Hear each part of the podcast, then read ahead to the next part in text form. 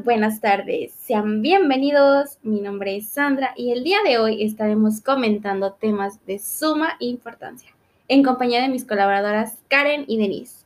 Ellas están ayudando a comentar y aportar más para que el tema quede mucho más comprensivo. Comencemos. Los temas que estaremos explicando a continuación serán política monetaria y política fiscal. Bueno, primeramente comencemos con la política monetaria. Pero, ¿qué es la política monetaria? Para ti, ¿qué es la política monetaria, Karen? Bueno, aquí dice Karen. Karen dice que la política monetaria es la disciplina de la política económica, que controla los factores monetarios para garantizar la estabilidad de precios y el crecimiento económico. También utiliza una serie de factores como la masa monetaria o el coste del dinero. Tipos de intereses. Muy bien, Karen. Ahora escuchemos lo que Denise, lo que para Denise es la política monetaria. Denise dice, la política monetaria ayuda a controlar las fluctuaciones para evitarlas, para evitarlas drásticamente. Bueno, ahora yo les hablaré sobre lo que para mí es la política monetaria.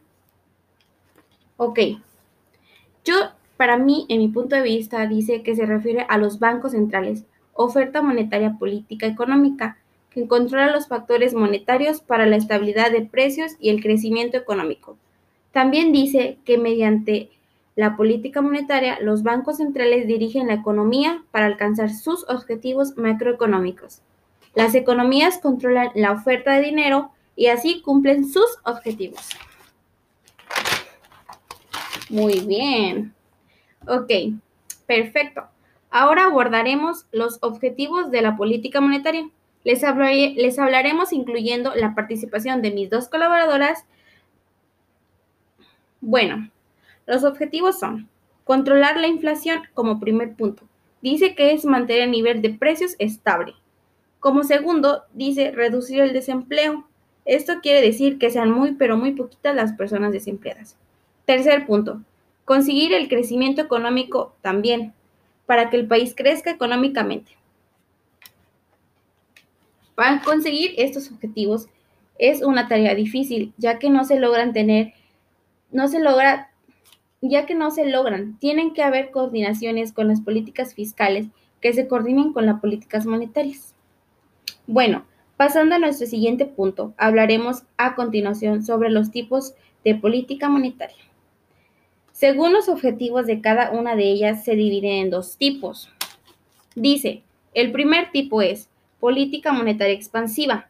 Esto consiste en un aumento la cantidad de dinero en el país para, para estimular la inversión y reducir el desempleo y por lo tanto conseguir crecimiento económico. Pero una consecuencia de ello es que se puede provocar la inflación. La siguiente es la política monetaria restrictiva se dice que se reduce la cantidad de dinero del país como principal objetivo reducir la inflación. Sus principales consecuencias son aumentar el desempleo y reducir las inversiones. Bueno, esperemos y les haya quedado claro. Pasaremos a nuestro siguiente tema, la política fiscal. Dice que Dice, la política fiscal. Escucharemos lo que Karen opina sobre la política fiscal. Dice ella que entiende por política, política fiscal que es una disciplina de la política económica centrada en los recursos de un Estado y su administración. El gobierno del país es quien controla los niveles, gastos e ingresos públicos para mantener un nivel de estabilidad en el país. También dice que a través de la política fiscal, los, los gobiernos tratan de influir en la economía del país, controlando el gasto y los ingresos en los diferentes sectores y mercados con el fin de lograr los objetivos de la política macroeconómica. A continuación, escucharemos lo que Denise entiende. Ok. Dice Denise que la, la política fiscal es el conjunto de medidas relativas al régimen tributario las situaciones financieras de la economía. Pasando también explicaré lo que yo me quedó claro de la política fiscal.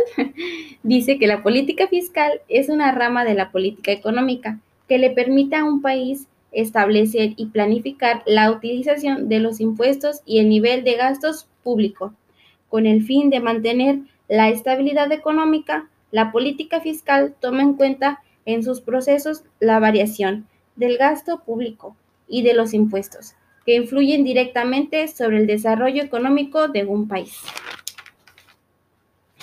Muy bien. Bueno, pasaremos al siguiente punto, los instrumentos de la política fiscal. Se dice que son dos grandes instrumentos. El primero es el gasto público. Este dice que es la cantidad de dinero que invierte el Estado para el cumplimiento de sus funciones. Como número dos tenemos los impuestos. Son aquellos tributos a través de los cuales la mayoría de los, de los, de los ingresos públicos. Ahora abordaremos los tipos de política fiscal. Tenemos la política expansiva y la restrictiva. La primera dice que actúa cuando la economía busca expandirse y logra estimular la demanda agregada. Esto permite aumentar la producción, reducir el desempleo y generar un mayor consumo. La siguiente es la restrictiva. La política fiscal